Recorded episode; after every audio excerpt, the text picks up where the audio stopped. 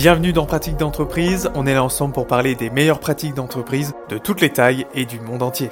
Ce podcast vous est propulsé par Rivers Conseil, cabinet de conseil en management organisationnel. Bâtissez des mécanismes d'auto-adaptabilité pour améliorer l'engagement, la performance et réduire les risques psychosociaux de vos collaborateurs. Rendez-vous sur riversconseil.com pour parler de l'avenir de votre entreprise. Eh bien bonjour à tous, bienvenue dans Pratique d'entreprise. Moi c'est Baptiste et je suis ravi d'être là avec vous aujourd'hui. Et on va notamment s'intéresser à l'entreprise HCL Technologies à travers son changement d'organisation.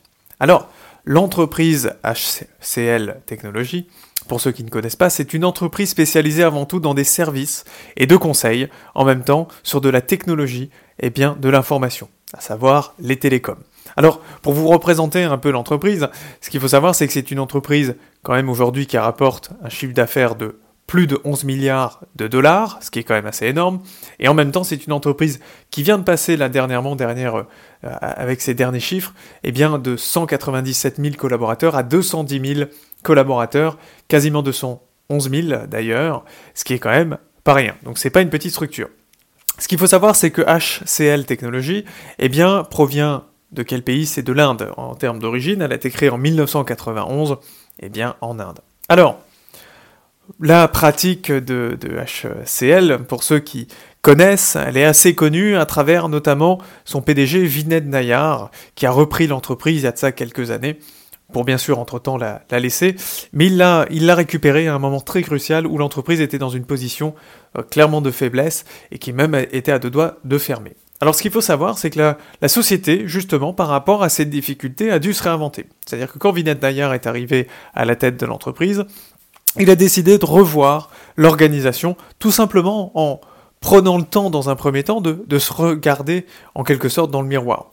Parce qu'en fait, ce que expliquait Vinet Nayar, c'est que, eh bien, quand on évolue, on n'a pas tendance à voir réellement la, direction qu'on a pris, les changements qu'on a fait. D'accord Et donc en prenant ce, côté, euh, se regarder réellement dans le miroir, en quelque sorte, eh bien on va reprendre plus de recul par rapport à ce qui a été fait, eh bien par rapport, il y a de ça 5 ans, 10 ans. Et c'est dans ces moments-là, on voit vraiment les évolutions.